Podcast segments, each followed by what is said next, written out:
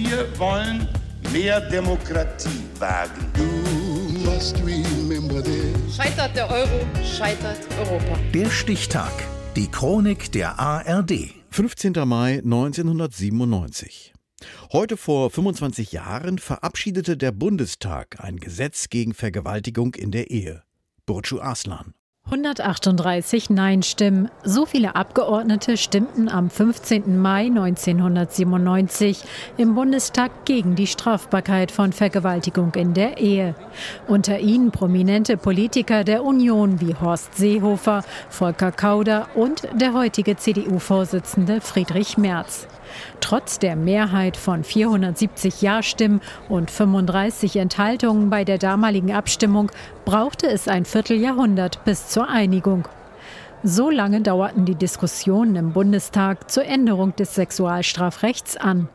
Der Begriff außerehelich wurde letztlich aus dem Paragraph 177 Strafgesetzbuch gestrichen, sodass seitdem auch die eheliche Vergewaltigung als ein Verbrechen behandelt wird.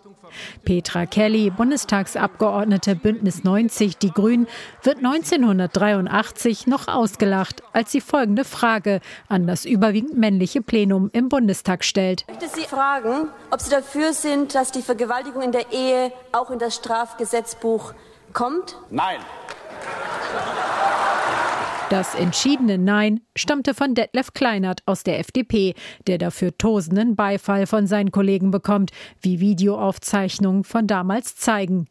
Im Laufe der Jahre ändert sich der Tenor kaum. Noch 1995 ist für den damaligen CDU-Bundestagsabgeordneten Wolfgang von Stetten Vergewaltigung nicht gleich Vergewaltigung. Das sind doch graduelle Unterschiede zwischen diesem Ehemann, der nun aus Rücksichtslosigkeit oder Verlust an Selbstbeherrschung oder vermeintlichen Recht auf äh, sexuellen Verkehr seine Frau zwingt, als derjenige, der eine wildfremde Frau vergewaltigt. Und das kann nicht gleich behandelt werden. Als 1997 ein Gesetzesentwurf in greifbare Nähe rückt, entbrennt zunächst eine Diskussion in den Fraktionen um die sogenannte Widerspruchsklausel darin. Diese sieht vor, dass eine Anzeige im Nachhinein durch das mutmaßliche Opfer zurückgezogen werden könnte. Die Union will an der Klausel unbedingt festhalten. Doch Kritikerinnen und Kritiker aus der SPD und Bündnis 90, die Grünen, sowie zahlreiche Frauenverbände und Hausfrauengewerkschaften sind dagegen. Frauen aus allen Fraktionen schließen sich 1997 zusammen und bringen einen Gruppenantrag ein, ohne die sogenannte Widerspruchsklausel, über die dann abgestimmt wird. Unter ihnen auch die damalige SPD-Bundestagsabgeordnete Ulla Schmidt. In Deutschland wird jede siebte Frau in ihrem Leben einmal vergewaltigt. In den meisten Fällen war der Täter der Ehemann.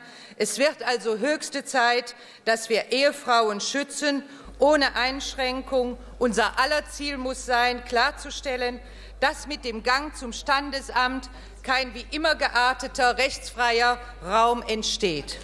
Als es im Mai 1997 nach 25 Jahren Streit über den Paragraphen 177 StGB endlich zur Abstimmung und damit auch Änderung kommt, bringt es die damalige Bundestagspräsidentin Rita Süßmuth auf den Punkt. Lange Zeit ist gesagt worden, das ist ein Kavaliersdelikt. Und die Frauen haben den Männern zur Verfügung zu stehen. Alles dies abwegigst und das halte ich für das Verächtlichste, dass wir dazu so lange brauchten, das Selbstverständliche nun zu tun. Heute, vor 25 Jahren, wurde im Bundestag ein Gesetzesentwurf verabschiedet, der die Vergewaltigung in der Ehe unter Strafe stellt. Der Stichtag. Die Chronik von ARD und Deutschlandfunk Kultur. Produziert von Radio Bremen.